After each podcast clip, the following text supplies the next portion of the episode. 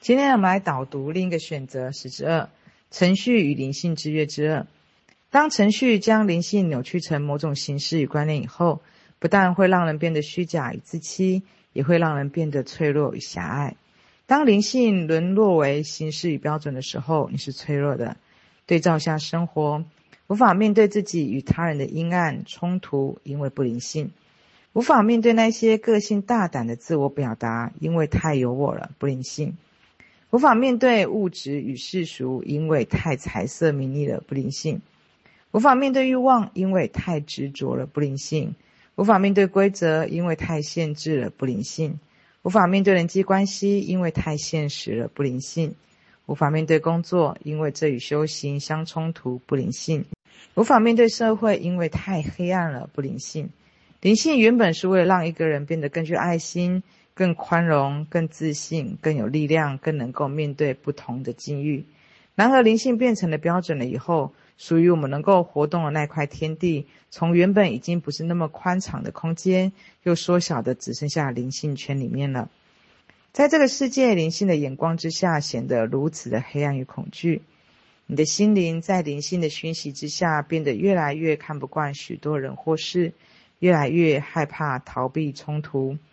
这不是你醒了，而是你沉睡的越来越深了。不修灵性以前，已经不是那么自由了。修灵性以后，更为狭隘，更不自由，更脆弱，更无法面对许多事情了。这里面值得我们思考：到底是灵性出了问题，还是你所理解的灵性已经被程序变成新的灵性制约了呢？这样灵性不修也罢，甚至修持灵性的我们，更难以面对自己以及他人的不完美。哪怕有的人脸上长了一颗痘，哪怕对方今天稍微打扮的。花枝招展，宣布自己爱美的宣言，哪怕自己疲倦了、比较累，也要往内分析一下，看看是哪个信念出了问题，是不是缺爱了，是不是不自信了，是不是太匮乏了，是不是太执着了。身为一个普通的人，不学灵性，不学接纳，也知道别人脸上长了一颗痘，别人今天身体比较疲倦，都是可以被理解的。这是较为宽容的态度，还会宽慰对方，安抚对方。而学灵性的我们，已经严苛到不能允许自己或他人身上有任何一丝一毫的阴暗面，或者是不完的地方展露。哪怕你长了一颗痘，也要觉察一下你到底哪里出了问题。更别说你生了病，你被骗了，你起情绪了，你说话大声了，你妆化的浓了，你袒露自己的脆弱了，你被老公家暴了。这些都是你要往内分析，看看你哪里出了问题，哪里当真，哪里压抑，哪里业报来了。哪里又需要被释放一下了？总之，言下之意就是你所学灵性，它有没有让你变得更为接纳他人？不知道，但已经让你变得不能接纳任何人，有任何表现不完美、不够灵性、不究竟，似乎任何的不完美都在向你诉说着你有罪、你有病。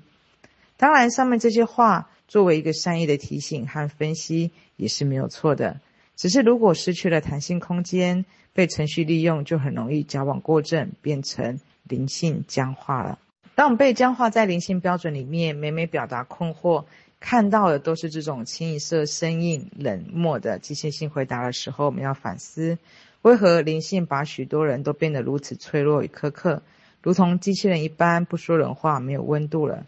被程序扭曲的灵性限制，就是只要不完美，就是有罪。这样的眼光看全世界都会是有问题的，最后他的世界可能只剩下封闭的灵性圈了。一个人痛苦是源自于不接纳自己的不完美，也无法接纳他人的不完美。而大多数人之所以学灵性以后并没有解决问题，是因为他潜移默化建立起来的灵性标准，只是换汤不换药的继续不接纳自己与他人任何的不完美。每一个人有完美制约的人都是痛苦的。而灵性标准建立起来，灵性制约是最隐蔽的完美制约。学习灵性的某一些人是某一些人，而不是所有的人。是我见过最封闭、行动力最差、最苛刻、最虚假、最僵化、最自欺、最不允许别人不灵性的。但思想层面却以为自己已经站上了包容一切、心怀天下、大爱众生、为众生消业受苦的圣人，精神链顶端的神人。即使你这样挑明直说，他依然可以拿着灵性的道理，捂着耳朵，蒙着眼睛，偷偷换着概念告诉你：信念形成实相，你看到的都是你的投射。那么我看到的是我投射，而你又看到的是我投射，那我是不是你的投射呢？不要忘了，我们学会了什么，程序就同时学会了什么。在我们学会信念形成实相，外面都是你的投射的时候，程序也学会了将这个说法立刻偷换概念，用在自欺与诡辩之上，目的就是为了让我们继续活在限制里面，而这个限制叫做灵性限制。唯有诚实的面对自己，才能够拆掉一切的限制，让心灵获得真实的疗愈与解放。呃，这个章节我们可以看到，当程序用在灵性学习的时候，它又可以如何的把灵性变成灵性制约，让我们的视野与高度又缩小到只剩下灵性圈。而我们就会看到，很多人学灵性以后，他非但没有解决问题，反而他潜移默化了建立他的灵性标准。这时候，我们其实就要去很诚实的去面对我们自己内心的感受。我们的心是越来越敞开了，还是越来越评判性越高了？嗯、这篇文章里面还有一个重点，我们要去观察到我们所有人的痛苦，它那个源头其实都是来自于我们不接纳自己的完美，再来就无法接纳他人的不完美。而在这个时代，我们可以常常听到接纳自己、爱自己是最重要一件事情，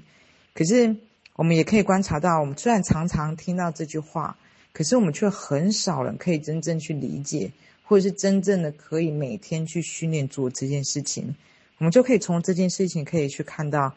我们的程序与覆盖，它是多么的无意识的在我们的生活中遍布着。那因为我前阵子做了一个路易斯赫的一个影片的一个笔记，哎，我做完这笔记以后，我发现它里面内容非常吸引我。也就是说，我买了他的三本书，哇！这三本书昨天到货以后呢，我每大概全翻阅，然后呢，全部都看了大概里面的一些内容。那因为像有两本，它是主要一个是像每天爱自己，它其实有三，它有三百六十六篇里面的一个疗愈的一个正面的肯定句。然后我今天早上我觉得可以试着，其实我觉得这三本书都非常棒，可是因为它没有办法是。就像这个镜子练习来说，这镜子练习它是二十一天创造生命的奇迹。比如说，它其实必须每天练习一课，所以其实你就一天就看一课，然后看二十一天就可以了。那它前面七天呢是学会爱自己，那它的八到十四天是爱内在小孩，释放恐惧；十五到二十一天也就是疗愈关系，开始接受显化富足。然后我看了这三本书，大概的时候，我有一种非常惊艳感，因为其实有两本书，它其实是不能一次看完的嘛，就是它必须像每天爱自己，它就是它每天你可以，就像我可能就你可以试着，也可以每天就朗读里面的几篇，它可以慢慢的润化到你的生活，然后不断的将你的所有的负面的的一个惯性开始去切换，或者是主动去创造一些爱自己。或者是让自己感觉更值得被爱的一些肯定句。那我自己今天的这个模式就是每天就是朗读每一天爱自己里面的，从第一篇开始，每天就朗读个几篇。然后镜子练习是每天练习一课。然后还有一本呢，就是创造生命的奇迹。那创造生命的奇迹，它其实它一开始是路易斯赫，就是讲他的整个从他的童年，他是怎么样去显化他的境遇，到后来他。得了癌症，然后花了半年的时间自我疗愈，用个这样的一个肯定句，然后不断的主动往内去疗愈自己的方式。后来他在半年之后，他是不药而愈，就不需要靠一个手术的一个方式，然后他用他的一些方法去治愈了他自己。但因为这本书呢，它不是一天一课，所以我今天看了一部分，哇，其实我光看了这这三本书，我觉得有一种很惊艳的感觉。所以他的。形上与形下是非常的清晰的，还有一个部分就是它的练习，就是其实我们的我们会看到我们的程序，就像另一个选择里面里面所说的，我们会看到我们的程序它的覆盖与它的惯性的粘着是这么的深厚，所以呢，其实为什么说每天爱自己，我们要先朗读，然后有一个镜子练习，每天就练习一课，先爱自己，然后开始逐步的去疗愈，再来显化，因为它其实是需要一个疗程的。而是他必须要自己主动的去做训练，自己主动的去疗愈。也就是说，我们单单只是知道了，就像另另一个选择，或者是啊、看到创呃创造生命的奇迹，我们知道了里面的一些原理以后，其实最重要的，我们还是必须把它落入到我们的这个我们自己的所处的这个游戏与故事里面，怎么运用在我们的生活里面是最重要的。所以呢，我当我今天看到这三本书的时候，因为其实我看了灵性书籍已经有一段时间了，我发现这三本书它其实它可以结合形上跟形下，而且它可以真正落实在怎么样爱自己，然后怎么样开始疗愈，然后怎么样开始显化，然后一步一步的开始不断，每一个人可以有个计划性的开始去。恢复他生命的一个奇迹与生命力。那加上像这一篇文章另一个选择里面所说的，我们要可以知道程序是什么，因为所有的程序，它都会粘着在我们所学的任何一个地方。可是首先我们先知道程序，然后我们再来学习的时候，相对上我们就会有一个警醒与觉察在。